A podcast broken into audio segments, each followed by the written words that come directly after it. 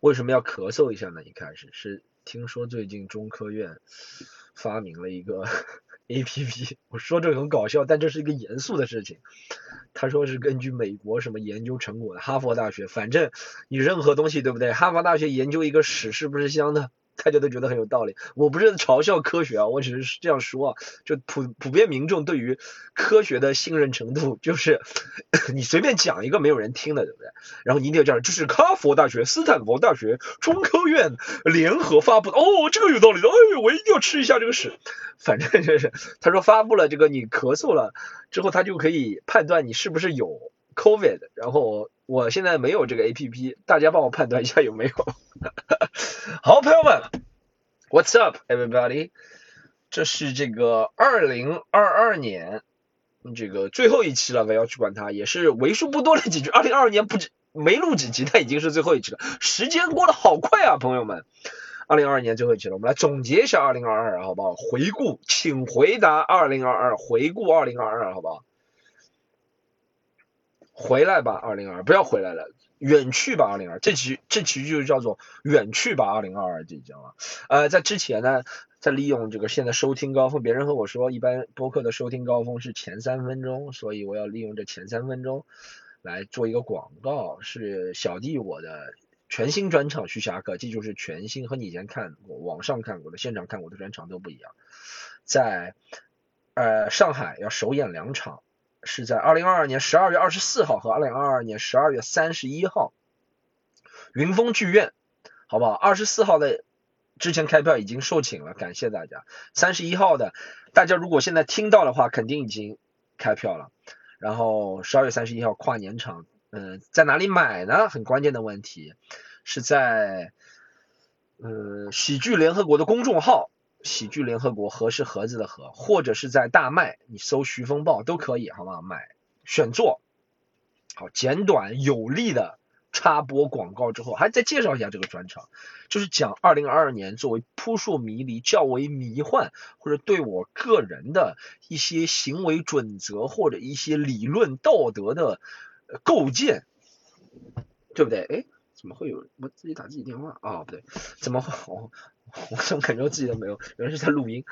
呃，造成了一些颠覆性的认识的一年。所以呢，在这颠覆性认识的一年呢，我也创作了一个颠覆性认识的专场。其他内容都先卖关子，大家来听就知道了。会和以前的专场大为不同了。然后只在北京之前演了一场，在号称全中国脱口秀演员都认为最难演的北京的大剧场里面，千人大剧场受到了超多好，我很不要脸说超多好评，但真的是超多好评。就是大家认为中国最有文化的北京人，也不一定是北京人，就住在北京的人，中国最有文化、最苛刻的观众面前。但其实我对这个这个轶轶事传闻啊。不是特别相信的，我不是觉得北京观众很难演的。当然，这句话不是为了诋毁北京观众而说的，不是说北京观众没知识、没文化，他们不难演。我是觉得北京观众是相对公平、正常的观众，大家懂吗？他是相对公平、正常的，就他就好笑的地方就笑，不好笑的地方就不笑，就是很正常。演员最愿意演的观众应该是北京的观众。我说有些演员，很多人我听到说北京很难演，是因为他们那些不加思考的梗，或者是那些取巧的梗，在北京观众面前通不过。我是觉得很正常，也不是在拍北京观众马屁，我就觉得是一个很公平的场子。真的是有很难演的，我以前讲过了哪里，大家可以听以前的场子好吗？然后还有一个好消息，这两个演出不是上海的朋友也可以来看了，我们终于松绑了，好不好？不是上海的朋友就可以直接来看了。嗯，直接，我相信你直接来，你的随身蚂蚁肯定是绿码，所以就直接来看了，好吗？反正现在我们这个局势，二零二二年最终的局势就这个局势了，对不对？大家一起欢乐吧，可以戴好你的口罩，就这样了。我们多了也不说了，全中国人民都懂了是什么意思，是不是？好吧，都可以来看了，大家啊，看到的时候就欢迎你来买了，也不一定买得到，也不一定买买得到，也不一定买不到。所以呢，大家取决于你什么什么时候听。如果我刚发这个节目你听，你再去买，应该会买得到。如果过了一个星期，你说啊，我怎么听到？这是你的原因了，好吧？呃，接下来我用不是特别长的时间来总结一下二零二二。我我我个人感觉二零二二就是每个人都很焦虑了啊，每个人都很焦虑，焦虑着自己的身体，焦虑着自己的钱包。就像我也是啊，我有好多次啊，我给大家讲分享一下，我有好多次觉得自己中了。但就没中啊！我在那边舔着舌头，我说：“嗯嗯，你插你插深一点，你左边右边天花板都插一下。”他说：“你有病啊！” 我在不是在上海，我那个时候是在什么云南大理，还是在什么重庆这种地方？别人那个时候异地都没有的，对不对？我说你插深一点，比如说你有病啊，我插出来，插出来，我这个地方要倒霉了。他说：“你鼻子要不要插一下？然后我屁股转过去给你插。”我相信很多人有这个感觉，但确实这个东西是一个医学的道理，我也不懂，我我呃至始至终不懂，我也只可以交给医学。他说没就没了，他说有就有了，就只能这样了，对不对？是吧？有很人生当中有很多，我前两天在想一件事情，这个东西的恐怖为什么恐怖？其实我是觉得是新闻造成很大的因素了，不能说这个东西不恐怖了，是吧？呃，virus 或者是这些 disease，我只能说英语了，我因为我怕过不了。人类是天生就有恐惧的，这是很正常。还有一个是恐惧是，哎，我在想，如果对不对？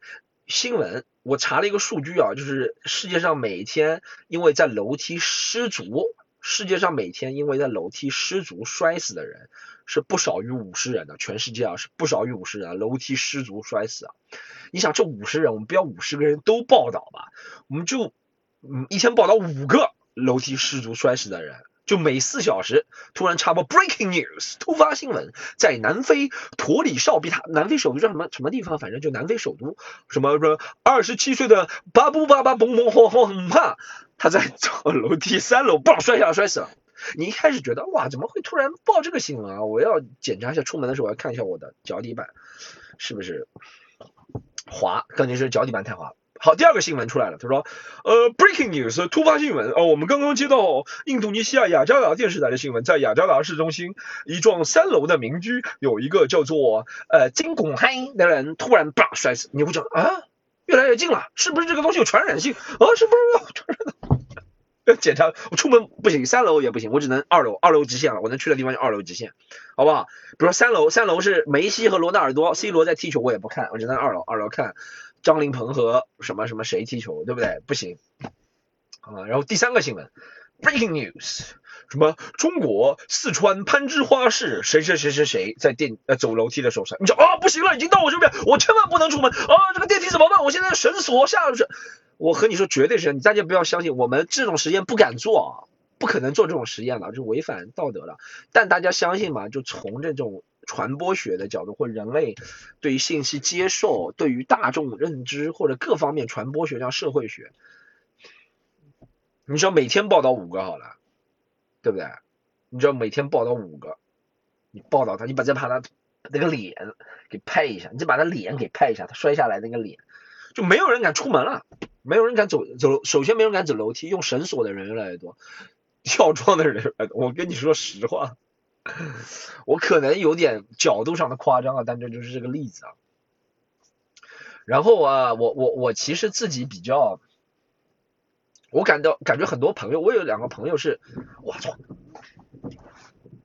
等我一下啊，我有两个朋友是用魔法对抗魔法，我给大家讲个用魔法对抗魔法的例子啊，就二零二二年总结一下，二零二年说是，我有个朋友对不对？他们自己开一个小微企业，其实就是做做印刷的。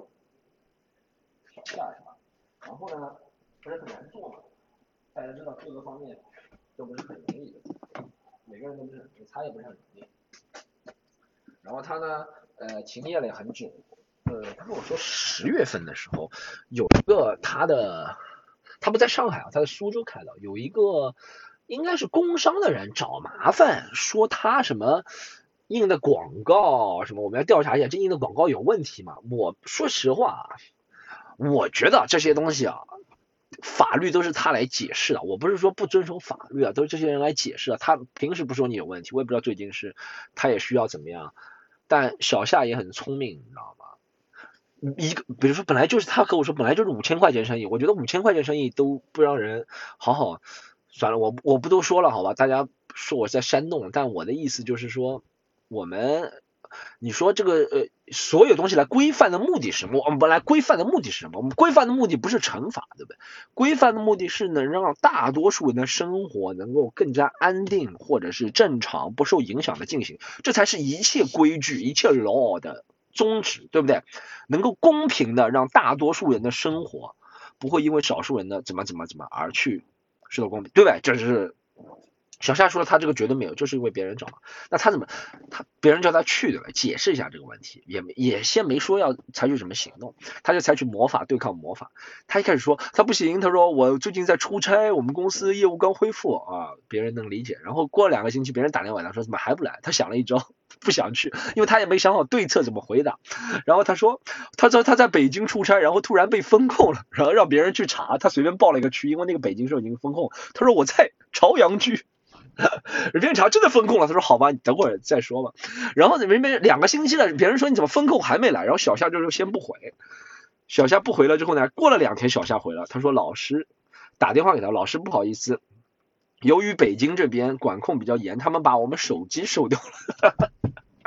他说，他说他们规定只给我们吃穿手机手，一天只能打一个电话给父母报平安。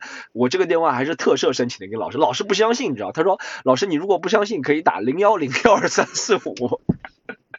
然后他还信誓旦旦的随便报了一个北京的地区，别人这怎么办？他只是一个地方的一个，他只是一个地方的一个叫什么呃呃工商的，他怎么管得了这个级别的事情是吧？他说：“呃，老师，我要挂了。最终小夏这个事情拖了三三个月，这九月份拖到上个星期他才办掉办掉。别人已经没有耐心了，三个月了，别人人家别人想搞你的热情已经过了。然后小夏过去，小夏过去的办法就是说哭穷。他说，他说，他说我知道这个事情其实是没什么的，对不对？你如果硬想罚我呢，也是可以的，因为这个解释权在你手上。但是你能想到，你硬想罚我，我不做了，我也交不出这个。”对不对？你摧毁的是一个小微企业，摧毁了几个人工作，你觉得这样做可以吗？啊？然后那个人突然话锋一变，他和我说，我本来还是很严肃的，好像说你这个不行的，你知道吧？或者说，哦，你要你要歇业啊？啊，你不能这样的，这个做的好好的干嘛歇业？然后就结束了，我只是给大家提供一个魔法对抗魔法的思路，就展示一下我们二零二二年很多人的不容易啊。啊，还有一个不容易。说给大家看到一个新闻，就是在，哎，今天讲的东西都太，呃，在东北绥绥中县是吧？然后有两个人是被抓了，对不对？他由于什么？大家可以看一下我的微博，被判了四年。一月份的时候，我就想，哇，判四四年也真的是太厉害了吧？大家可以看我，我具体的不能讲，有可能会被这里会被掐了。但就是和之前扣位有关的事情，他被判了，我被判四年太厉害了吧？我们现在都这样了，太多了。咱们讲的什么张和子啊，这些人安然无恙啊，他们害的人应该更多了吧？赚的钱。所以有人和我说，有人在骂我说你法吗？啊，我确实不是法律专业的，但我相信我也看过一些什么资料啊，法律不管是电影啊，法律的宗旨。我觉得不是终止了，我认为的目的有两个吧，肯定有很多。一个是刚刚说了，能够维护大多数人追求的正常的社会的公序良俗，对不对？法律其实是在道德没有办法解决的情况下才出现法律，是不是啊？这强加于道德嘛，有可能，对吧？大多数人追求的公序良俗，这就是法律的作用，对不对？第二个作用是能够平等的让每个人受到一样的。理想化状态下是不是？但我现在发现这两件事情好像都没有实现，在这件事情上，首先肯定没有平等的处理每一个人，在 COVID 这个阶段，有很多人，不能说很多人，我们至少看到了有挺多人逃脱了这个啊，你对他来不是一样的，真的不能说太多，你对他采取的不是一样的，为什么这两个人？我真的很同情这两个人，我不认识这两个人，但我觉得很同情这两个人。其次，我觉得大多数人的公序良俗，我们我现在看下来，是有人觉得他们活该了，但大多数人都只是觉得他们两个很可怜。我们要设立正确的社会影响价值观。